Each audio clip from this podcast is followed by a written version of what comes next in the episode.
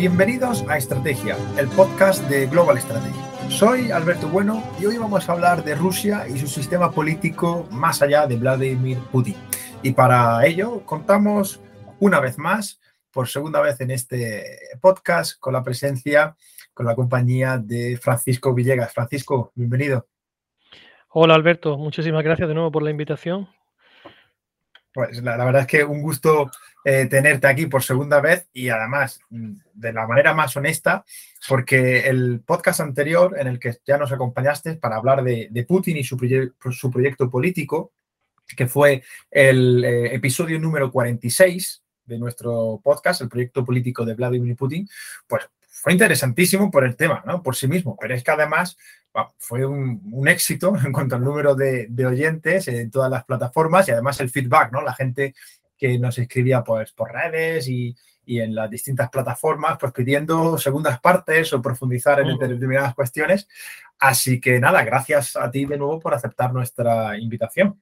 Bueno, gracias a vosotros en realidad y me alegro de que bueno haya podido servir, ¿no? De alguna manera para aportar un poco de luz, ¿no? En toda la cantidad de información que sobre este tema, ¿no? Por desgracia, pues nos llega cada día prácticamente desde distintos ámbitos.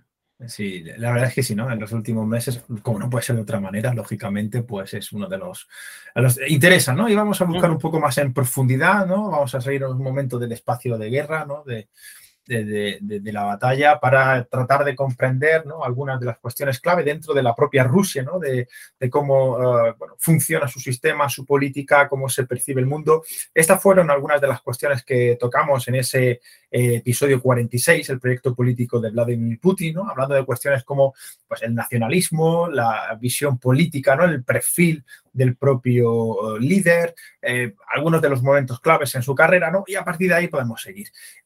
Cuando en nuestras clases de ciencia política, me permito decir, explicamos el sistema político ruso, decimos que nominalmente es un sistema semipresidencial, es una democracia con defectos, pero luego de facto encontramos que la realidad no es así que difícilmente podemos clasificar a Rusia como una democracia y el avance en los últimos meses. Ya hablábamos en ese episodio ¿no? de la deriva pues eh, evita ¿no? o lleva a Rusia a clasificarlo como un régimen político de tipo autoritario. Y también hablamos de las dinámicas, por ejemplo, presentes en Rusia acerca de la hiperpresidencialización, que dejan esa idea de un semipresidencialismo, ¿no? un ejecutivo compartido entre el jefe del Estado y el, primer ministro, ¿no? el presidente del gobierno, depende de cómo se diga en cada país, pues eh, lo dejan en una suerte de ficción, ¿no? para concentrar todo el poder en las manos del presidente.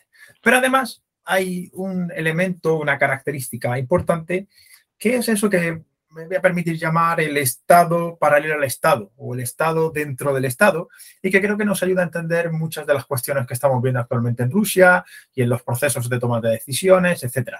Y por ello quiero preguntarte, eh, Francisco, ¿qué es esto del Estado dentro del Estado? ¿En qué consiste? Nos llegan, ¿no? Eh, algunas veces en titulares el, el, FSB, los servicios de inteligencia, ¿no? El, Ministerio del Interior, eh, cómo Putin dirige. ¿Qué es todo esto? ¿Qué, ¿Cómo podemos entenderlo? Sí, efectivamente, Alberto. Tú ya has comentado ahora en la introducción, ¿no? Pues que si Rusia, en lo que sea su estructura política, ¿no? De instituciones, se puede considerar una democracia, si bien, pues especialmente en los últimos años, y por supuesto ya con la guerra no se ha certificado que la calidad democrática de sus instituciones no corresponde ¿no? a lo que sería una democracia nuestra y, y dentro de esto juegan un papel muy importante lo que ha mencionado ese estado paralelo que llamamos en español sí y que en Rusia, bueno, creo que ha sido una constante, no solamente ahora con Vladimir Putin, de hecho Putin no ha sido ni mucho menos, desde mi punto de vista, ¿vale? El creador de este estado paralelo, si acaso lo ha fomentado aún más de lo que, de lo que ya existía ¿no? anteriormente. Y esta es una constante en Rusia, digamos, no solamente desde que dejó de ser Unión Soviética, sino que desde los tiempos de los zares se puede decir que ha habido, bueno, no sé si realmente algún periodo en el que Rusia haya podido tener un sistema democrático genuino, ¿no? O al menos un estado en el que, digamos, la población tuviese más o menos una representatividad en sus instituciones políticas.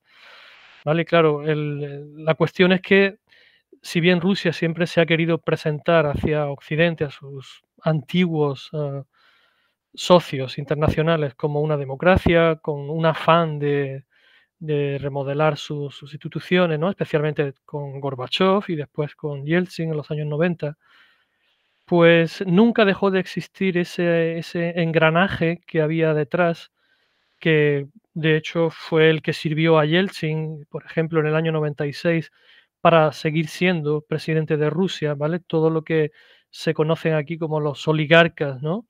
O lo que en su momento se le llamaba en Rusia la familia del Yeltsin, por ejemplo. Es un conjunto de personas que, bueno, han patrimonializado, ¿no? Todo lo que es las instituciones, la riqueza incluso del Estado, lo que eran las empresas de la Unión Soviética, empresas públicas, que durante los 90 o finales de los 80 se privatizaron y que poco a poco pues empezaron a entender que un poder económico sin un poder político era poco útil ¿no? dentro de la Rusia que se estaba creando entonces. Y bueno, si miramos hacia atrás, pues vemos que, que con Yeltsin esto ya sucedía, ¿no? Ya digo, en el año 96, pues él ganó las elecciones gracias a esta familia, ¿no? A, este, a estos oligarcas que fueron construyendo esas redes clienterales a través de toda Rusia, ¿no? Especialmente estaban asentados en Moscú, que es la ciudad más importante de Rusia a nivel económico y, por supuesto, de población, pero en el que, bueno, incluso con, las distintas repúblicas, las distintas eh, organismos ¿no? que habían dentro del país. Y esto se ha ido reproduciendo. Hubo un periodo en el que, bueno, parecía al principio, durante el primer mandato de, Putin, en el que se prometía reducir la burocracia, digamos, la intervención del Estado en la vida normal de los ciudadanos, pero muy al contrario, lo que sucedió es que este aparato ¿no? que el Estado iba teniendo se iba multiplicando y haciéndose cada vez más grande. En Rusia, de hecho, los llaman, existe un término, los aparatchik, ¿no? es decir, los que forman parte de todo este conglomerado de instituciones, organismos y servicios, ¿no? de redes clienterales al final, que bueno, se han ido duplicando, triplicando, ¿no? y hasta llegar a un momento en el que, bueno, para participar en la vida política de Rusia, pues al principio tienes que tener dinero y formar parte de alguna de estas de estos organismos, ¿no? Por llamarlos de alguna manera. Hasta el punto de que hoy en día, pues, no sé yo hasta qué punto Putin, ¿no? El presidente controla este, este estado paralelo o si más bien sería al revés, ¿no? Si Putin está gracias a, a este ecosistema, podríamos llamar, de organismos, instituciones y de personas, de agentes que, equilibran de algún modo el, sistema político ruso. Mm, esto que comentas, eh, bueno, que has comentado justo ahora al final, es muy interesante porque en estos meses de, guerra y cuando se especula con la posibilidad o bien ¿no? de la caída de Putin, de un golpe palaciego, en fin, estas posibilidades que, bueno, sí, eh, probables pueden ser, ¿no? Otra cosa es que realmente haya, avisos, ¿no? Em, ciertamente no, se, habla luego, para, para negar, ¿no? la mayor se habla de cómo en cualquier caso eh, Putin sería un reflejo de ese sistema o que incluso esa estructura paralela, perdón, como la mencionabas, mm. eh, eh, bueno, controlan ¿no? al, presidente o al menos le hacen suficiente sombra. Algunos dicen, ojo, porque quizás Putin no sea ¿no? la peor pieza de ese engranaje porque hay fuerzas mayores. ¿no? Creo que esto responde un poco a, a la idea, ¿no? Exactamente, exactamente, ¿no? Cuando se habla de, bueno, de eso, de la posible sustitución de Putin, de la llegada de, no sé, de, algún salvador patriótico o, alguien que pudiese al menos detener la guerra y cambiar el rumbo del país en general, ¿no? De abrirlo, de, nuevo democratizarlo, pues habría que tener en cuenta que estamos hablando de, esa, de, esa, estructura que no es tan indisoluble. Es decir, el que, el que desaparezca Putin no es ni mucho menos la garantía de que lo que aparezca detrás de él vaya a ser algo mejor. Y en ese sentido, claro, todas estas élites ¿no? que, conforman ese soporte actual al, presidente, habría que ver hacia, hacia cuál sería sus intereses. Es decir, ellos van a, van a fijarse primordialmente en mantener su situación, en no perder el control y no van a dejar escapar ¿no? su, su poder de cualquier manera. Putin, bueno, lo que sí hizo fue que cuando él fue designado por Yeltsin y alcanzó el poder, pues dejó muy claro, ¿no? En una reunión que tuvo con todos los oligarcas, que ellos eran gente de negocios y que la política se dedicaba a él. De todas maneras, esto era a mitad cierto porque él se trajo a sus propios, digamos, consejeros, amigos, ¿no? Entre ellos el famoso Prigozhin ahora, hacia Moscú, ¿no? Eran los que llamaban los Petertsi, ¿no? Los que venían de San Petersburgo porque Putin venía de allí Y bueno, lo que hizo fue instalarlos en Moscú y colocarlos en puestos clave en empresas como los ferrocarriles rusos o Aeroflot o, Gazprom y de así de esta manera poder pues mantener toda esa estructura del Estado, la económica y la política, bajo su paraguas, pero al mismo tiempo esa gente que le debía a Putin este, esos poderes que habían conseguido, esos asientos, pues también tenían claro que de ellos dependía en mucho ¿no? el, que el Estado continuase o continúe funcionando como funciona. Así que es un, digamos, un, un, balance ¿no? hacia los dos lados o una relación, ¿sí? en la que son altamente dependientes, pero está claro que la figura que más depende, yo creo, del resto es el presidente. Muy interesantísimo. Eh, pregunta, eh, asumo que complicada, porque forma parte de la caja negra de eso que no. Como diría que si tuviera la respuesta, pues no estaría aquí, ¿no? Pero eh, de esta interdependencia, de ese cambio desde los oligarcas que se convencen que no solo es poder económico, sino que necesitan también poder político. ¿Crees que en los últimos años, a propósito de lo que nos contabas en ese episodio 46 y de lo que acabas de comentar, ¿no? Y de la propia guerra, que el peso de, las estructuras de seguridad, ¿no? los servicios de inteligencia que saben, ¿no? el GRU, el FSB, ¿crees que eh, han pasado a tener un mayor peso en la Rusia actual dentro de este Estado, dentro del Estado? Sí, yo diría casi sin duda que sí. Y siempre lo han tenido realmente, ¿no? Ya comentaba que pues eh, Putin, ¿no? Pues viene de los servicios secretos, pero Putin, digamos, no fue la excepción a, una regla que venía produciéndose desde el pasado, incluso con, en el tiempo de Yeltsin con Primakov, con Stepasin, por ejemplo, que fueron primeros ministros, pues ambos habían pertenecido al, KGB antiguo en, en, posiciones bastante altas, director en el caso de Primakov, y cuando se habla de que Putin iba a romper esa tendencia o de que, bueno, aunque fuese de los servicios secretos, lo que él hizo fue reforzarlos. De hecho, creó nuevas estructuras dependientes directamente de su poder o del Ministerio del Interior, como es el caso de la Guardia Nacional, que era un cuerpo que no existía hasta hace relativamente poco. No recuerdo así de cabeza, pero 2015, 2014, si no me falla un poco la memoria que eran estructuras que no existían y vino a reforzar todavía más el poder de los silaviki, como lo llaman en Rusia, que son todas esas oh, personas, miembros que pertenecen a, los fuerzas de, a las fuerzas de seguridad, relacionados con los servicios secretos especialmente, y en los que el ejército queda un poco aparte. ¿no? De hecho, en la historia de Rusia también siempre había un poco, especialmente de la Unión Soviética, por supuesto, esa bicefalia o al menos confrontación o o animadversión incluso entre los que pertenecían al KGB y los que pertenecían solamente al ejército, ¿no? No, siempre la relación era muy buena. Y bueno, en la actualidad estamos viendo con el desarrollo de la guerra también algunas críticas internas y de por qué, por ejemplo, no envían a, estos Silaviki ¿no? al, al, frente en lugar de hacer nuevas movilizaciones masivas. Y bueno, pues es algo que con Putin se ha visto muy reforzado, diría yo, sí, sí.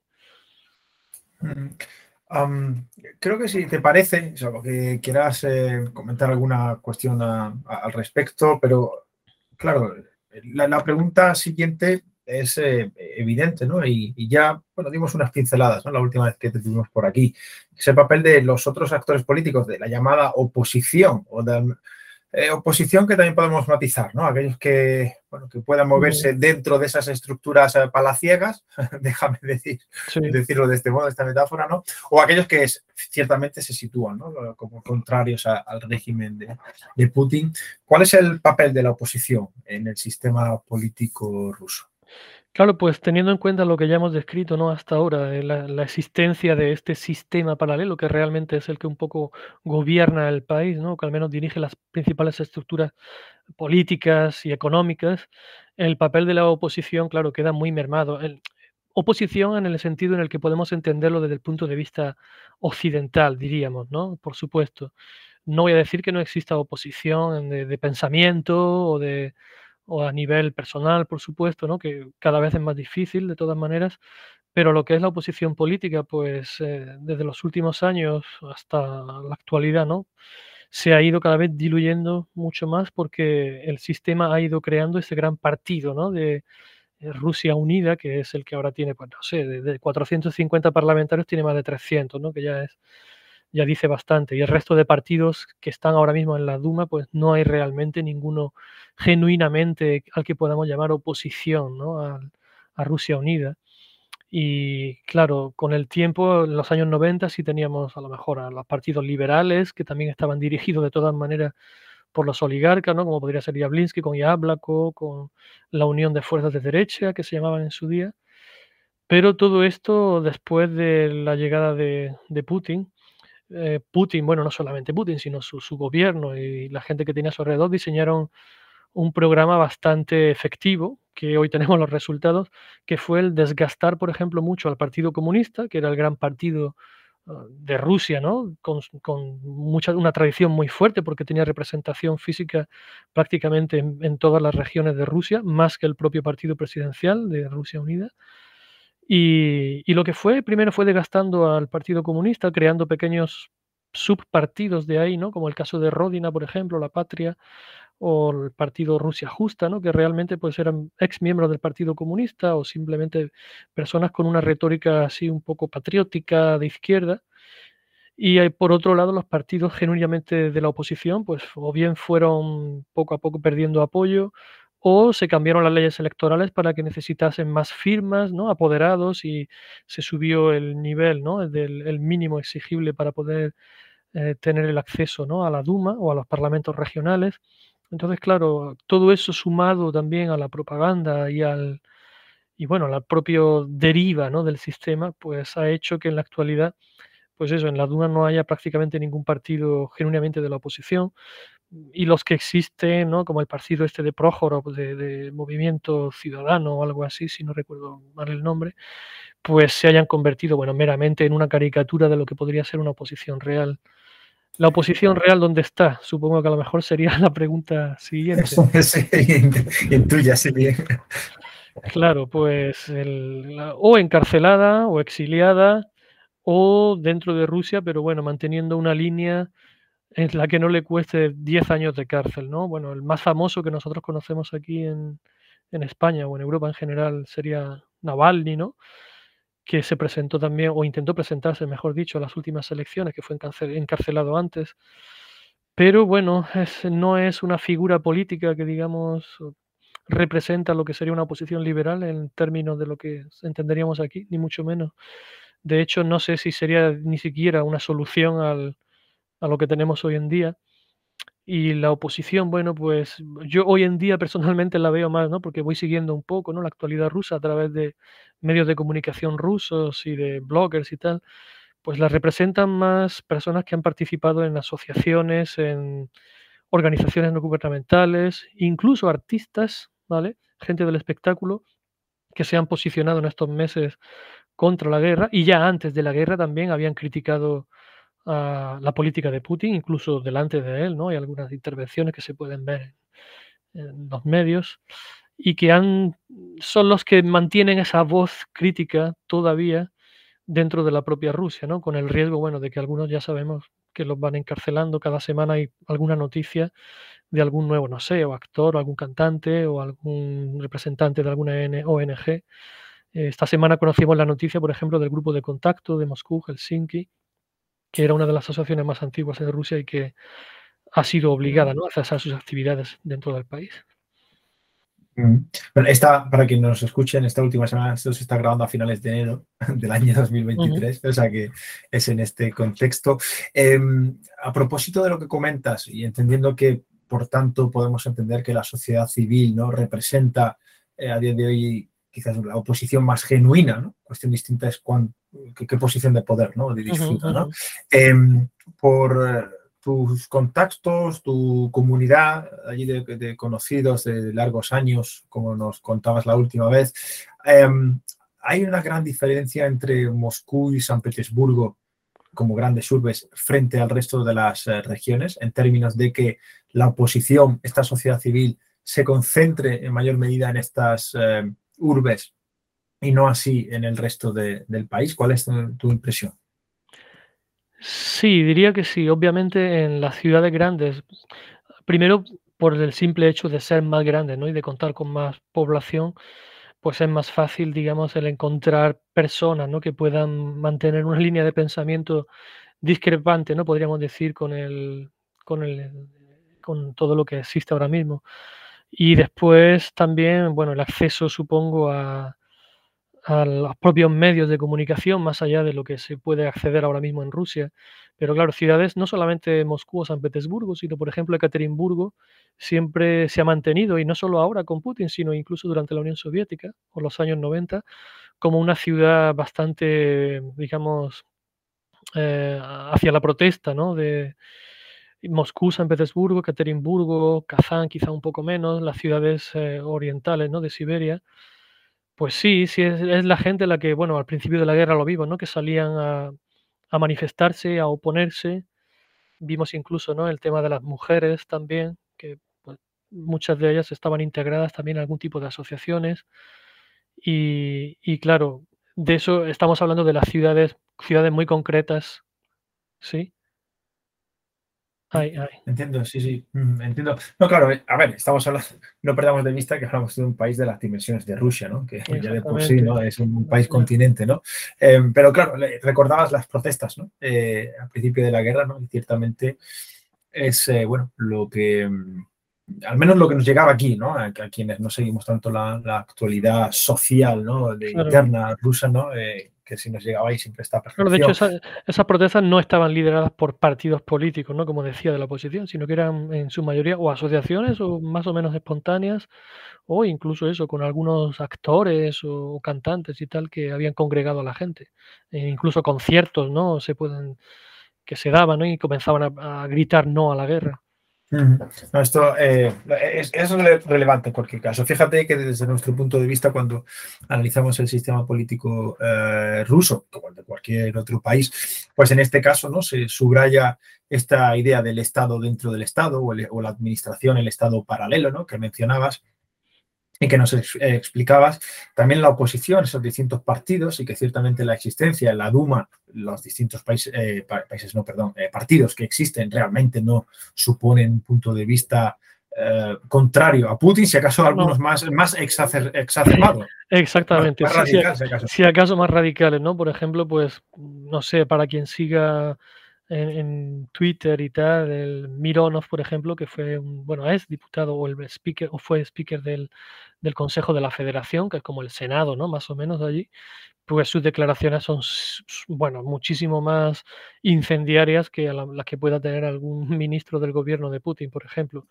De hecho, aquí nunca oímos ninguna declaración del primer ministro, ¿no? De Mishustin, por ejemplo, que es una persona muy, en fin, de perfil completamente aparatchik, ¿no? Burocrático, ¿no? Metido en sus tareas de, de gobernar, pero poco lo que hacen, tiene un perfil político muy bajo, ¿no? Sí, sí, la decisión. Sí, es que uno pone en comparación, ¿no? Algunas, eh, en fin, de estas declaraciones de estos políticos, ¿no? Y pareciera que Putin es la paloma, ¿no? entre, muchos halcones, ¿no? Eh, ciertamente, ¿no? Y eh, subrayaba, ¿no? Esta idea de esta situación de la, de la oposición y que muchas veces relegamos, aunque solo sea por tratar de, de sistematizar, pues al papel de la sociedad civil, ¿no? Y vemos, así nos lo señalas, que actualmente quizás lideran ciertamente la oposición genuina. Dentro de todo este eh, marco de los distintos actores que estudiamos, eh, hay un tercer punto que me parece interesantísimo. En el episodio 46 de este podcast, eh, no, perdón, el 46 fue, fue el tuyo, en el 53, el episodio 53 de este podcast, el perspectiva de la guerra de Ucrania en este primer semestre, en el que Javier Jordán eh, charla con Cristian Villanueva, director de la revista Ejércitos, eh, explican eh, a la limón los dos pues, un informe que hicimos eh, pues, junto con Beatriz Cózar, también de la revista Ejércitos y yo mismo, acerca de bueno, las distintas tendencias que podíamos observar en estos seis meses. ¿no? Por cierto, a quien les, les, interese, además de este episodio 53 en el podcast, está el propio informe en la revista Ejércitos, ¿no? que eh, está feo que yo lo diga, pero es ciertamente creo que interesante. ¿no? Y ahí hay un punto, que es por el que te quiero preguntar, Francisco, donde hablábamos de la idea de la posible feudalización del poder. Es decir, que además de estos distintos actores que tú nos explicabas, eh, emergen y la guerra está catalizando su poder otra serie de figuras, como puede ser la de Kadyrov, ¿no? que eh, bueno, tienen un peso político propio, ¿no? una ascendencia en la toma de decisiones, incluso Hemos eh, hablado en otras ocasiones cuál es el papel, por ejemplo, de, de Wagner, ¿no? Esta empresa privada, ¿no? Que, en fin, como se dice, privada, pues entre comillas, ¿no? Tiene lo justo. Eh, e, en, los procesos de toma de decisiones dentro del Kremlin, ¿no? En qué influencia tienen dentro del presidente. Y, por ejemplo, Kadyrov, ¿no? Es buen reflejo de eso. Eh, nos preguntamos, por tanto, y por ello es lo que quiero a, continuación pasar, bueno, estos líderes regionales que no tanto quizás la ascendencia, que lógicamente sea difícil ¿no? de, saber, pero bueno, ¿qué posición tienen en el sistema para comprender Rusia y su sistema político? Claro, bueno, pues e, efectivamente, Alberto, la figura de Kadyrov es una de las más que existen o han existido también en Rusia, no solo ahora tampoco, ya digo, hay que esto no es nada nuevo en la historia reciente, podríamos decir, de Rusia. Ya en los 90, por ejemplo, pues teníamos a Dudayev también en Chechenia, ¿no? En su relación con, con Yeltsin, ¿no? con la Primera y la Segunda Guerra, y en Tatastán, Shamiev, por ejemplo, o en, en, bueno, en Barkiria, ¿no? otras regiones y repúblicas de Rusia, Bashkortostán. Y claro, son figuras que de los años 90, en el caso de Kadyrov, más tarde, ¿no? porque bueno, su padre, de hecho, fue también presidente de Chechenia, y bueno, su padre era tan islamista como él realmente. Estuve estudiando incluso en, si no recuerdo mal, en, la universidad esta islámica en Jordán. Eh, y tuvo bastantes cargos relevantes durante la, primera guerra chechena, o sea, cuando Chechenia se, declaró independiente.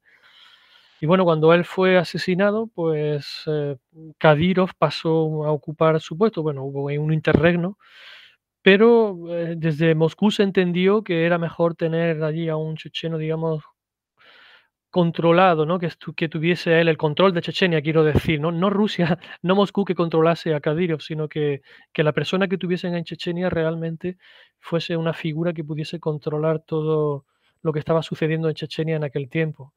Porque realmente, bueno, yo recuerdo de, no he estado personalmente allí, no fui por, por motivos obvios, ¿no? No era una región en la que ni siquiera se recomendaba entonces dejar visitar a los extranjeros pero sí conocí personas de organizaciones internacionales que estaban allí en Chechenia y ellos me decían sinceramente que no sabían si era peor que, que se quedasen los rusos o que se fuesen de allí, ¿no? El ejército, quiero decir, ¿no?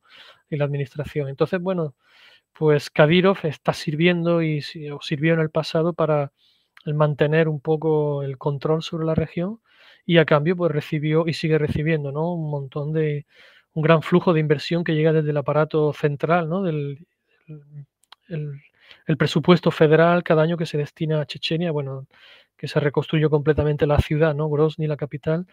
Y eso lo ha sabido aprovechar muy bien Kadyrov para verse como una persona ahora mismo indispensable, ¿no? Dentro de todo este mecanismo, ¿no? Engranaje de, de equilibrios en los que se vive eh, con la política rusa. Y dentro de Moscú, obviamente, no hay digamos, unanimidad a la hora de valorar el, el, papel de Kadyrov, ¿sí? porque obviamente tiene sus enemigos también dentro del Kremlin y en el propio Moscú, ¿no? porque hay quien no está ni mucho menos eh, contento con la situación ¿no? en el que Kadyrov haya podido llegar a la situación de que haya modificado en algunas veces, ¿no? Yo no estoy tan al tanto, ¿no? Lo que es el desarrollo de la guerra, ¿no? Del conflicto y de las tácticas, pero por lo que sí he podido ver, pues ha influido de alguna manera, ¿no? En, en cómo se está desarrollando el conflicto en, algunas, en algunos de los frentes. Y cómo seguirá esto en el futuro, pues veremos, porque obviamente creo que nadie quiere arriesgar en Moscú a perder esa figura, ¿sí? Realmente este tipo de liderazgo regional, es cierto que Chechenia tiene además un contexto eh, histórico muy particular, ¿no? La propia, la propia guerra, ¿no? Eh, pero son ciertamente contrapesos sólidos dentro del sistema? Sí, dentro, dentro de su república yo diría que sí, y creo que cada vez, cada vez quizás van a ser más eh, decisivos dentro del, dentro del esquema, ¿no? del sistema político ruso, porque como se está perdiendo la autoridad democrática, ¿no? de alguna manera podríamos decir, ¿no? lo que es las elecciones, el respaldo de la gente y tal, pues claro, esas figuras son las que ahora mismo yo creo que en muchas repúblicas, y especialmente en repúblicas donde existen minorías étnicas o mayorías étnicas, ¿no? Depende, aunque bueno, los rusos creo, si no me equivoco, son casi mayoría en todas, pero en algunas está, no sé, 40, 60, algo así. Pues estas figuras van a ser muy importantes, digo, en el futuro, porque si Rusia realmente cada vez se va a convertir en un estado más autoritario, no, no sé, no dudo de que habrá gente que no estará contento con esto dentro del país, ¿sí? Y estas figuras pues, se van a convertir, como sucedió al final, ¿no? Con la desaparición de la URSS, en las que, bueno, evitaron el conflicto en muchas, en muchas situaciones. Es decir, cuando desapareció la Unión Soviética, pues había repúblicas de Rusia que de facto eran independientes, aunque seguían perteneciendo a la nueva Rusia, pero el propio ejemplo de Tatarstán o en, en, en las repúblicas de Siberia, pues algunas prácticamente no tenía, Moscú no tenía ningún control directo, eran ellos los que gestionaban, los que tenían los recursos y los que mantuvieron ¿no? que, se, que el sistema no, no colapsara realmente. Y por la evolución que está teniendo actualmente, eh, en fin, la economía, el, el propio sistema político, ¿no? La, cada vez más la represión, pues habrá que ver cómo estos jefecillos, ¿no? Podríamos llamarlos, o locales van a continuar complaciendo a Moscú o no. Eso es algo... Aquí la cuestión de la, de la, propia agenda es, es, es relevante, ¿no? También lo veíamos con el, eh, bueno, con la cuestión de precisamente de los soldados mercenarios eh, uh -huh. chechenos ¿no? en, en, Ucrania, ¿no? como hablaban también de en vídeos propagandísticos ¿no? de, uh -huh. pues de la islamización, ¿no? es decir, que era una agenda, un, un, una retórica que por supuesto desde el Kremlin ¿no? en ningún momento se había lanzado, pero que sin embargo ellos propugnaban, digo sobre sí, esto sí, a, a, modo de ejemplo, es decir, una agenda propia al margen de, Exactamente, por eso digo que hay que ver cómo se va a desarrollar todo esto, porque por el momento, bueno, se está consintiendo, ¿no? En, cierto punto, porque hay una causa común, ¿no? Que es el, ganar la guerra o el mantener los territorios ocupados y, y el que la gente siga creyendo, ¿no? En el que hay un, un objetivo a cumplir. Pero en el momento en el que ese objetivo o ya no sea interesante o se deje de cumplir o cambie el discurso, pues habrá que ver internamente cómo eso va a afectar a ese equilibrio de poderes, ¿no? Con, con Moscú pues veremos, ¿no? El propio padre de Digo de Kadyrov, de Raslam, pues él murió, murió, bueno, una mina que explotó, ¿no? Debajo de cuando estaba el, día de la victoria. No sabemos qué final tendrá Kadyrov, pero yo no me puedo imaginar un final, no sé, dulce para él, no lo sé. Eh, la verdad que es, eh, es, relevante esta cuestión. Señalábamos y lo estuvimos discutiendo haciendo en el informe en este, esta idea de feudalización, es decir, que haya distintos señores con una suerte de eh, vasallaje, eh, uh -huh. si admitamos que luego los, los, los términos pueden admitir matices, ¿no? Eh, pero que permitan entender también el ejercicio del poder dentro de la propia Rusia, ¿no? más allá de las opciones de liderazgos futuros que mencionábamos, de, porque, bueno, Putin, aunque solo sea por el propio ciclo de la vida, también pasará, ¿no? Que nos claro, permitan sí. entender ¿no? el peso de, las de, de, estas regiones a través de sus líderes en esa configuración, ¿no? En esa claro, de, de, hecho, yo creo que Putin ya viendo un poco esta evolución, porque tampoco es algo nuevo, eh, ya no recuerdo así el año concretamente, pero se hizo una modificación de lo que son la distribución de los distritos federales, ¿vale? Que es un poco retomar la, la antigua división ¿no? del imperio ruso. Entonces, aparte de las repúblicas ¿no? que conocemos, las regiones, ¿no? los distintos grados de independencia que tienen dentro de Rusia la, las, las, zonas ¿no? pobladas, diríamos. Sí, los distintos departamentos, eh, hay, para que no lo sepa, ¿no? hay como distintas categorías, desde algunas sí. regiones que tienen una fuerte eh, independencia política hasta otras que son, digamos, eh, dirigidas por un gobernador designado desde Moscú, ¿no? Pues tanto... exactamente. Entonces, el, los distritos estos que se crearon fueron especialmente para esto, para crear a un gobernador que, digamos, coordina las repúblicas federales en, en, un, digamos, en un ámbito físico, ¿no? Que puede abarcar tanto repúblicas como oblas, como provincias, ¿vale? Una suerte, ¿no? De un poco eso de, de, de gobernador que no está por encima de los presidentes de la república, pero que sí tiene que ayudar a coordinar las repúblicas federales. Entonces, eso ya digo, no, se creó no hace tantos años, se, o se reinstauró, mejor dicho, por Putin, y yo creo que fue un poco por viendo la evolución que estaba teniendo dentro de, las, de algunas repúblicas, ¿no? El, el, porque ya Rusia unida pues estaba desgastándose, habían perdido elecciones en algunas ciudades importantes, incluso en algunas repúblicas, y supongo que era para hacer dentro del propio sistema su propio contrapeso ¿no? a esos líderes eh, que veremos cómo se, cómo se va desarrollando la situación de qué se decantan finalmente, porque bueno, pues supongo que en algún momento, si la situación económica fuese muy mala en Rusia, los recursos dejasen de llegar y tal, pues reclamase, ¿no? Mira, pues hasta aquí hemos llegado, ¿no? Algún tipo de, replantearse la situación, por lo menos, ¿no? A nivel, a nivel federal. Esto, esta reforma que mencionabas, creo que también es eh, interesante, eh, ¿no? importante para entender esa, evolución del propio eh, sistema, ¿no? Como por un lado hay determinados líderes en, regiones concretas que aumentan su poder, su margen de decisión, y convirtiéndose, pues, en ese sentido, en, figuras políticas destacadas en los márgenes y dentro del sistema, pero por otro lado, como desde el Kremlin también se trata de controlar de alguna manera, ¿no? Eh, de tener una mayor presencia eh, en las propias regiones de manera directa ¿no? y eliminar determinados eh, elementos federalizantes que pudieran existir en el, sistema. ¿no? Mm. Creo que teniendo este, para quienes nos escuchan, teniendo esta, este mapa en la cabeza, eh, claro, eh, podemos hacer una composición de este sistema político de Rusia que más allá de Putin vemos que tiene esa administración paralela, donde se sitúan algunos de los elementos de la oposición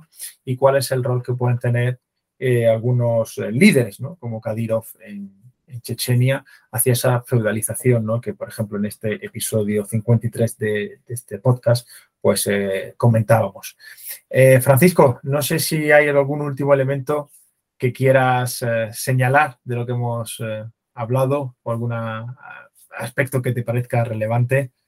Bueno, pues a día de hoy, como yo creo que hemos mencionado así, bueno, pues el tema de la oposición quizás, ¿no? El esperar que, que pudiese surgir alguna figura o algo así, o que pusiera un redentor, ¿no? Que pusiera unificar de alguna manera a todas las personas que no están de acuerdo o al menos esperan otro cambio posible en Rusia esperar solamente eso, pero que lo veo bastante difícil por la simple evolución ¿no? del, pensamiento del, y de la, de la, actual cultura política ¿no? que se está llevando, que, existe en Rusia. Hmm. Simplemente.